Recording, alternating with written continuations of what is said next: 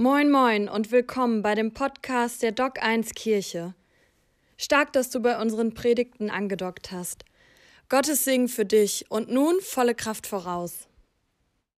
Wir sind unterwegs. Unterwegs ist ein, ein, ein Wert von uns als Kirche.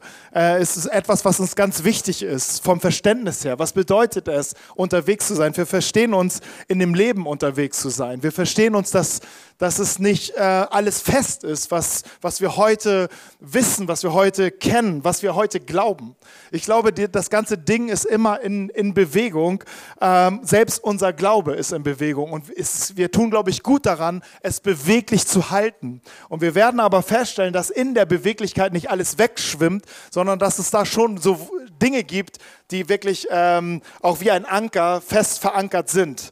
Und das wollen wir entdecken. Und, ähm, bei unterwegs bedeutet das auch, dass wir Jesus folgen. Jesus sagt ja nicht einfach nur, ähm, hier ist ein Glaubensbekenntnis, glaubt daran und dann, dann seht mal zu, dass ihr klarkommt, sondern ähm, er sagte, dass wir ihm nachfolgen sollen.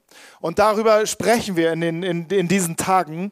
Ähm, was bedeutet das denn überhaupt, Jesus nachzufolgen? Was bedeutet es, mit Jesus unterwegs zu sein? Und wir haben so einen Satz formuliert für uns, ähm, äh, der heißt Jüngerschaft. Also Jüngerschaft bedeutet, Jesus nachzufolgen. Jüngerschaft ist der barmherzige Weg Gottes, auf dem wir Jesus ähnlicher werden und in seiner Nähe zu Hause sind.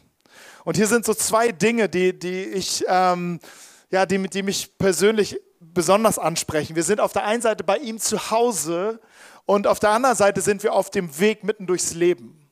Und ähm, das zu entdecken, was das bedeutet, ähm, darum geht es in dieser, in dieser Serie. Und eine Aussage von Dietrich Bonhoeffer begleitet uns hier. Ähm, Dietrich Bonhoeffer sagte in seine, aus seinem Buch Nachfolge, dass Jüngerschaft ist Freude. Haben wir jetzt schon tausendmal gesagt. Jüngerschaft ist Freude. Ähm, und äh, auf den Gedanken muss man erstmal kommen, habe ich so gedacht, als, äh, als ich das äh, gelesen habe, dass Jüngerschaft Freude ist. Ist das nicht Entbehrung? Ist es nicht, also da gibt es so Begriffe wie immer das Kreuz auf sich nehmen oder ähm, das äh, alles verlassen und, und alles mögliche. Also solche Assoziationen aus dem Worte Jesu verbindet man vielleicht zuerst mit äh, komm, folge mir nach und vielleicht nicht unbedingt Freude. Aber ähm, da ist trotzdem etwas, was Wichtiges dran, was wir entdecken wollen. Diese Freude, die Gott schenken möchte, die wollen wir entdecken. Und ähm, darum soll es gehen, auch in, diesen, in dieser Predigt heute. Ähm, bei Bonhoeffer in diesem Buch, ihn beschäftigt die Frage, was hat Jesus uns heute zu sagen? Was will er heute von uns? Wie hilft er uns dazu, heute treue Christen zu sein? Also ihm geht es bei der ganzen Nachfolgegeschichte nicht um irgendein Glaubensbekenntnis, ein Lippenbekenntnis, sondern ihm geht es darum und ging es darum, hey, wie leben wir das, was wir glauben? Und Bonhoeffer lebte ja für alle, die ihn vielleicht gar nicht kennen, er lebte äh, während der Nazizeit und hat auch ähm, letztendlich sein Leben aufgrund seines Glaubens und aufgrund seiner Nachfolge äh, gegeben. Und wo man auch fragte, hey, wie kann es sein, dass er sagt, Jüngerschaft ist Freude? Und es gibt einen Bericht ähm, über, über seine letzten Tage. Da war er im, im Gefängnis kurz bevor er hingerichtet worden ist. Und ähm, dort war auch ein englischer Offizier, der war dort in Gefangenschaft, der viel mit Bonhoeffer zu tun hatte, also so in, in, im, im Gefängnisalltag. Und er sagte, äh, Bonhoeffer war ein Mensch der Freude. Er, er machte Scherze, er machte, er machte kleine Witze miteinander, er war ein fröhlicher Mensch. Und er wusste ganz genau, er wird sein Leben geben. Und er hatte eine Fröhlichkeit und eine Freude in seinem Herzen, die, ähm, ja, die etwas, etwas ist, was Gott dir und mir auch geben möchte. Und die Freude, und das ist, das ist ähm, warum ist es Freude? Ähm, sein Fazit ist, die Jüngerschaft ist Freude, denn wir werden ihm in der Jüngerschaft immer ähnlicher. Wir werden Christus ähnlicher. Wir werden etwas in uns wird sich äh, verändern, wenn wir mit Jesus unterwegs werden. Und wir werden vielleicht die beste Version unseres Lebens. Und das ist eine Freude. Okay, ähm, so viel erstmal erstmal so zu, zu, zu den Vorgedanken. Aber Jesus ähnlicher zu werden, Was heißt das? Und ähm, ich habe das im letzten Mal, das ist so eine kleine Wiederholung von letzter Woche, das Erste, was Jesus zu den Leuten sagte, bevor er sagte, folge mir nach, wählte er Menschen aus, dass sie bei ihm sind. Und dieses, dass sie bei ihm sind, ist etwas ganz Wichtiges, etwas, was zuerst kommt. Es kommt nicht zuerst das, was wir tun, sondern es kommt zuerst darauf an, wo wir sind. Und Jesus bietet uns an, bei ihm Platz zu nehmen, bei ihm zu sein, bei ihm zu Hause zu sein. Und das ist das Erste, was Jesus von, von seine erste Sehnsucht, wenn er an dich und an mich denkt. Er möchte, dass du und ich, dass wir bei ihm zu Hause sind. Wie wir das sein können, das werden wir uns später noch mal ein bisschen angucken. Aber erstmal geht es darum, mit diesem, diesem, das in uns zu bekommen, hey, das Erste, was Jesus möchte, ist, hey, dass wir bei ihm sind. Er rief Menschen zu sich, dass sie bei ihm seien. Und in diesem bei ihm sein wurde etwas wiederhergestellt. Hey, wenn du die ganze Zeit mit einer bestimmten Gruppe zusammenhängst, ähm, dann, dann wirst du wahrscheinlich so ähnlich sein wie diese Gruppe. Ähm, das färbt alles ab. Und wenn wir bei Jesus sind, wenn wir mit ihm in, in Gemeinschaft sind, dann wird auch etwas von ihm abfärben in unserem Leben. Und wir kommen eigentlich wieder in den Zustand, wo wir Menschen eigentlich herkommen. Vom Anfang an war es so, dass Gott Menschen geschaffen hat, ihm ähnlich, ihn zu einem Ebenbild. Und der Mensch war geschaffen zu einem, zu, zu einem Ebenbild Gottes, er war geschaffen zur Gemeinschaft Gottes. Das heißt, wenn, wenn Gott den Menschen gesehen hat, hat er immer etwas von sich gesehen. Es war etwas von, von sich in, in dem Menschen. Und das funktionierte dann, wenn der Mensch und Gott in, in Connection waren, in, in, in zusammen waren und in Gemeinschaft waren. Und ich glaube, in diesem, an diesem Ort ist der Mensch und wird der Mensch wieder vollständig. Das, was Jesus getan hat, er hat wieder was hergestellt. Es wurde etwas wieder auf dem Weg, vollständig zu werden. Und ich glaube, man kann sagen, wenn wir bei Jesus sind, dass du der Mensch wirst, der du in der Tiefe deines Seins ureigentlich bist. Und dass Jesus das herausholt. Und diese Vision, diese Vision von der Gemeinschaft mit Jesus hatte auch ein Bonhoeffer vor Augen. Und er wusste, hey, das ist große Freude. Hey, da ist viel mehr in dir, als du denkst oder andere über dich sagen. Und diese Freude, sie ist umsonst und gleichzeitig nicht billig zu haben. Und da möchte ich nochmal weiter, weitermachen über diesen Punkt oder an diesem Punkt. Ich habe letzte Woche schon angerissen, ähm, dass es notwendig ist, einen Rahmen zu schaffen, wo, wo wir Gemeinschaft mit Gott haben. Dass wir, diese, dass wir selbst werden, können uns nicht verändern, aber wir können den Rahmen schaffen, wo Veränderungen stattfinden, wo Gott in uns selber wirkt. Diese, diese, ähm, diese, dieser Rahmen sind, ja, man spricht so von geistlichen Übungen geistliche Übungen, die in uns, in unser Leben oder Gewohnheiten, die in unser Leben implementiert werden. Und wir haben da letzte Woche schon drüber gesprochen. Ich möchte jetzt einfach nochmal so paar, einfach ein paar Anregungen geben. Was sind denn so geistliche Übungen? Und ähm, damit ich äh, nicht nur von mir spreche, ich, letzte Woche habe ich mehr von mir gesprochen, was ich mache, habe ich nochmal drei Kollegen dazugeholt, die, ähm, die hier etwas viel, einfach viel Sinnvolleres beizusteuern haben als ich vielleicht. Äh, der erste ist Dallas Willard. Er ist 2008 schon gestorben. Er hat ein Buch geschrieben, Jünger wird man unterwegs. Er ist ein Professor für Philosophie gewesen, hat viele Bücher geschrieben. Und sein leidenschaftliches Thema war, Jüngerschaft mit Jesus unterwegs zu sein. Und er hat so, er spricht so von zwei Kategorien, ähm, wo man, wo er ähm, Räume schafft, um in der Gemeinschaft mit Gott zu leben. Übung der Enthaltsamkeit, Übung der Hingabe. Übung der Enthaltsamkeit, damit meint er, hey, Zeiten zu nehmen, wo man einen Moment hat der Stille, wo man einen Moment der, der vielleicht der Einsamkeit, des Fastens, einfaches Leben, Verschwiegenheit, all diese Dinge äh, fasst er darunter. Und Übung der Hingabe sind Dinge wie Anbetung, Feiern, Dienen, Gebet, Gemeinschaft. Also das ist das, was so nach außen geht. Und er sagte, diese beiden Dinge, ähm, wenn, wenn du die Dinge einübst in deinem Leben, dann schaffst du Rahmen und Raum für, für Gottes Wirken in deinem Leben. Und, ähm, und du steckst diesen Rahmen ab. Es sind einfach nur mal so ein paar, wie, welche Ansätze haben, haben verschiedene Menschen und Lehrer und was, was geben sie uns mit? Das sind Anregungen für dich. Du musst letztendlich für dich etwas finden, wie du deinen Rahmen setzt. Ähm, aber der Rahmen dass du den Rahmen setzt, dass dieser Ball liegt bei dir. Es gibt einen anderen äh, Menschen, der heißt Richard Foster, der lebt noch 1942 geboren. Er schrieb ein Buch ähm, Nachfolge feiern. Da ist auch schon etwas mit, oh, ein bisschen verpixelt. ähm, und er, er, hat so, er, er, unterscheidet so unter drei Übungen. Er sagt einmal, dass wichtig ist, dass du das innere Leben im Blick hast, das äußere Leben und das Leben in der Gemeinschaft. Meditation, Gebet, Fasten, Studieren, es gehört so zum inneren Leben. Ähm, äußeres Leben ist Einsamkeit, unter, äh, Dienen, einfaches Leben.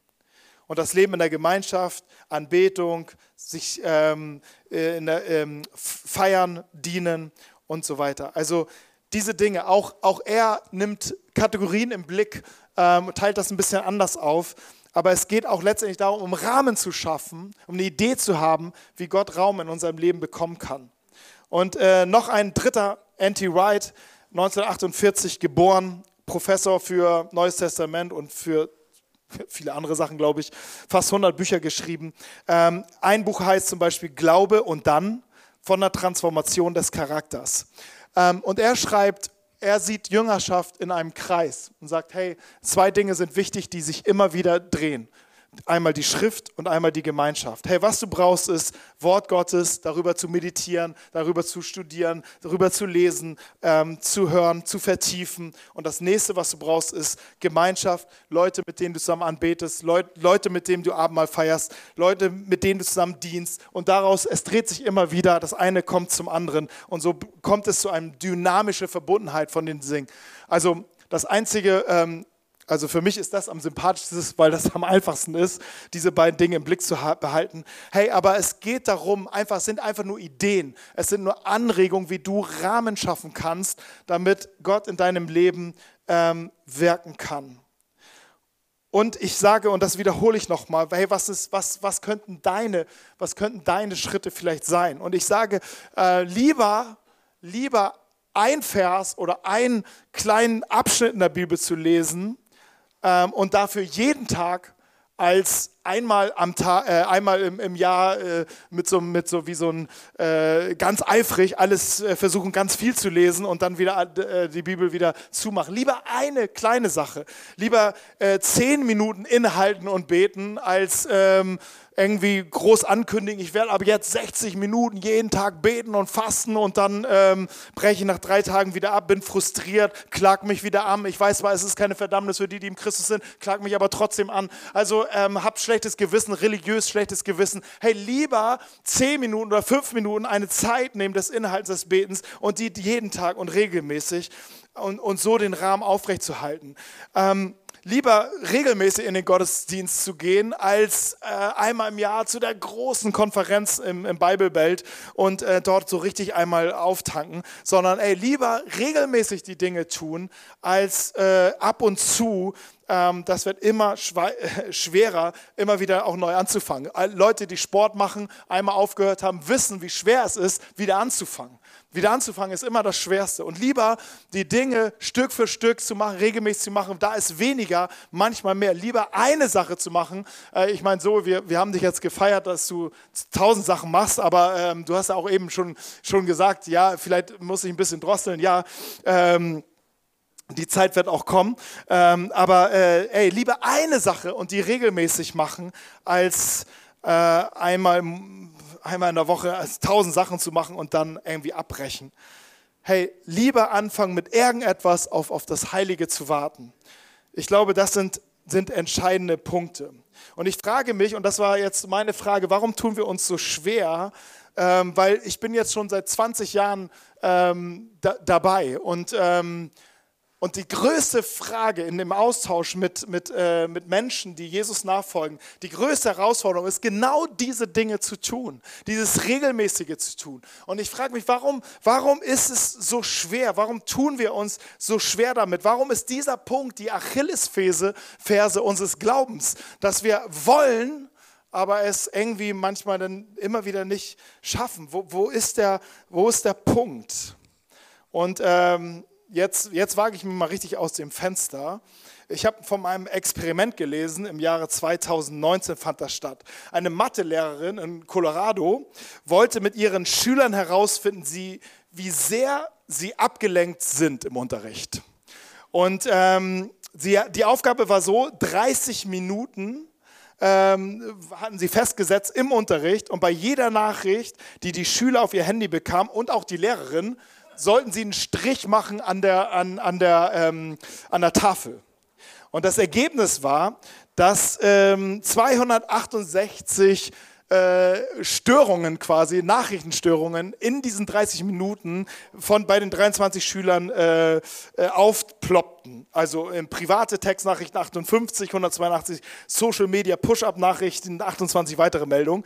Ähm, und das war so in diesen 30 Minuten ähm, die, Leute, die Schüler wollten sich eigentlich konzentrieren auf den Mathestoff, das war die Aufgabe, aber die Ablenkung war so groß. Und ich dachte, als ich davon gelesen habe, ähm, ja, diese, diese Ablenkung, die sind, äh, die, die, die sind so die sind auch in unserem Leben. Man denkt immer, ja, die jungen Leute, ne, fahr mal U-Bahn, äh, da, da, ist aber, äh, da ist das Handy aber in jeder Hand, egal wie alt du bist. Ähm, da, da, für das Handy gilt auch, sage nicht, du bist zu jung ähm, so, oder zu alt, äh, sondern da ist, äh, jeder läuft da mit dem Handy rum.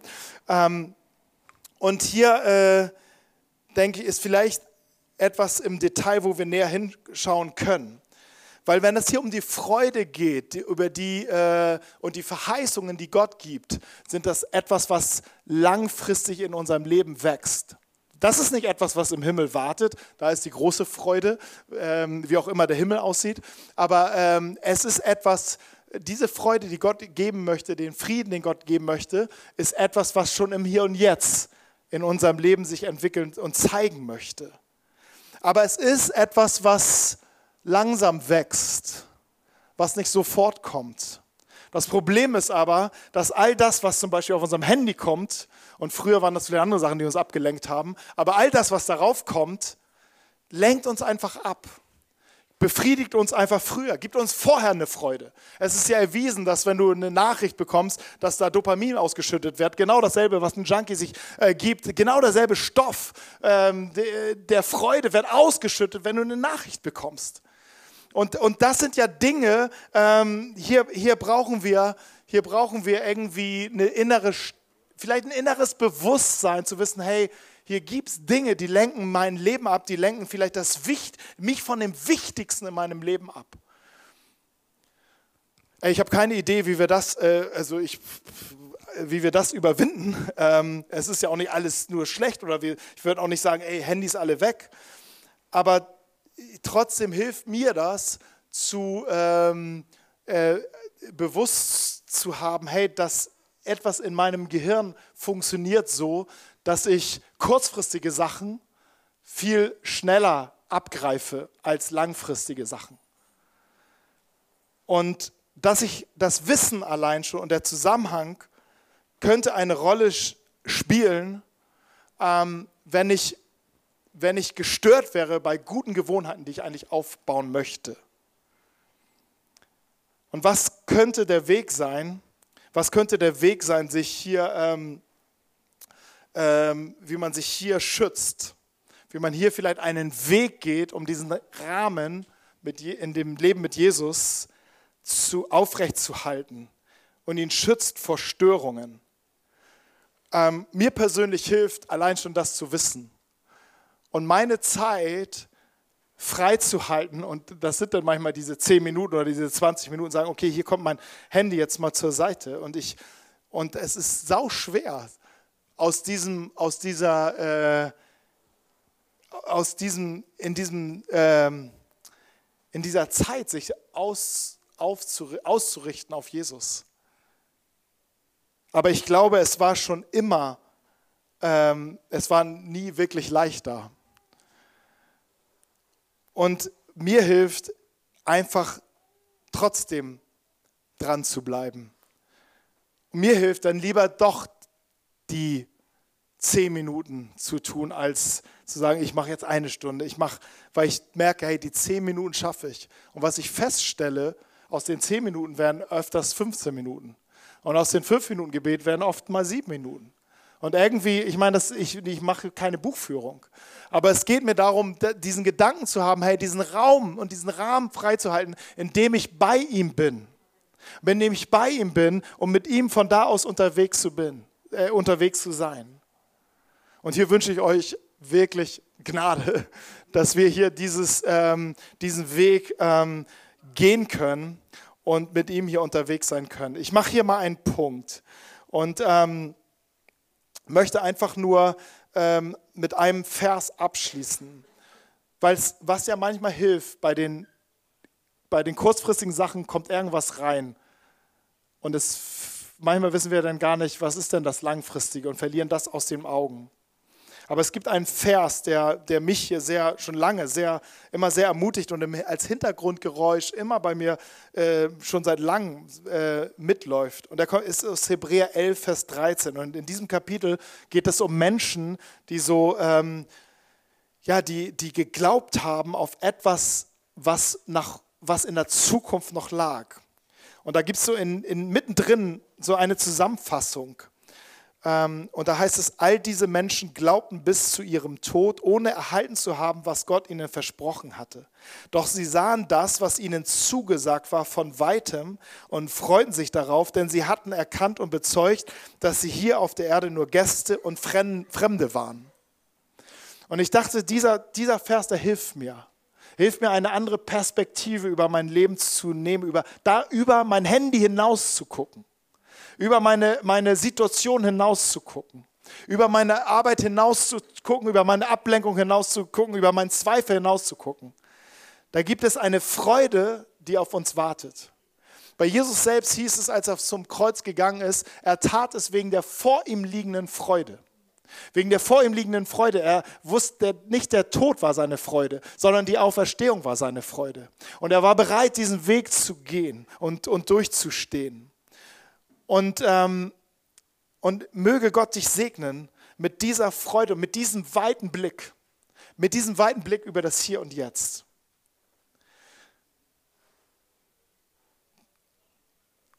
Jüngerschaft ist Freude, denn wir werden Jesus ähnlicher. Und diese Freude ist umsonst und gleichzeitig nicht billig zu haben. Denn die Verantwortung, den Rahmen zu setzen, dieser Ball liegt bei uns. Und was wir dazu brauchen, ist einen Blick, der über das Hier und Jetzt hinausgeht. Wir hoffen, dass dir die Predigt gefallen hat.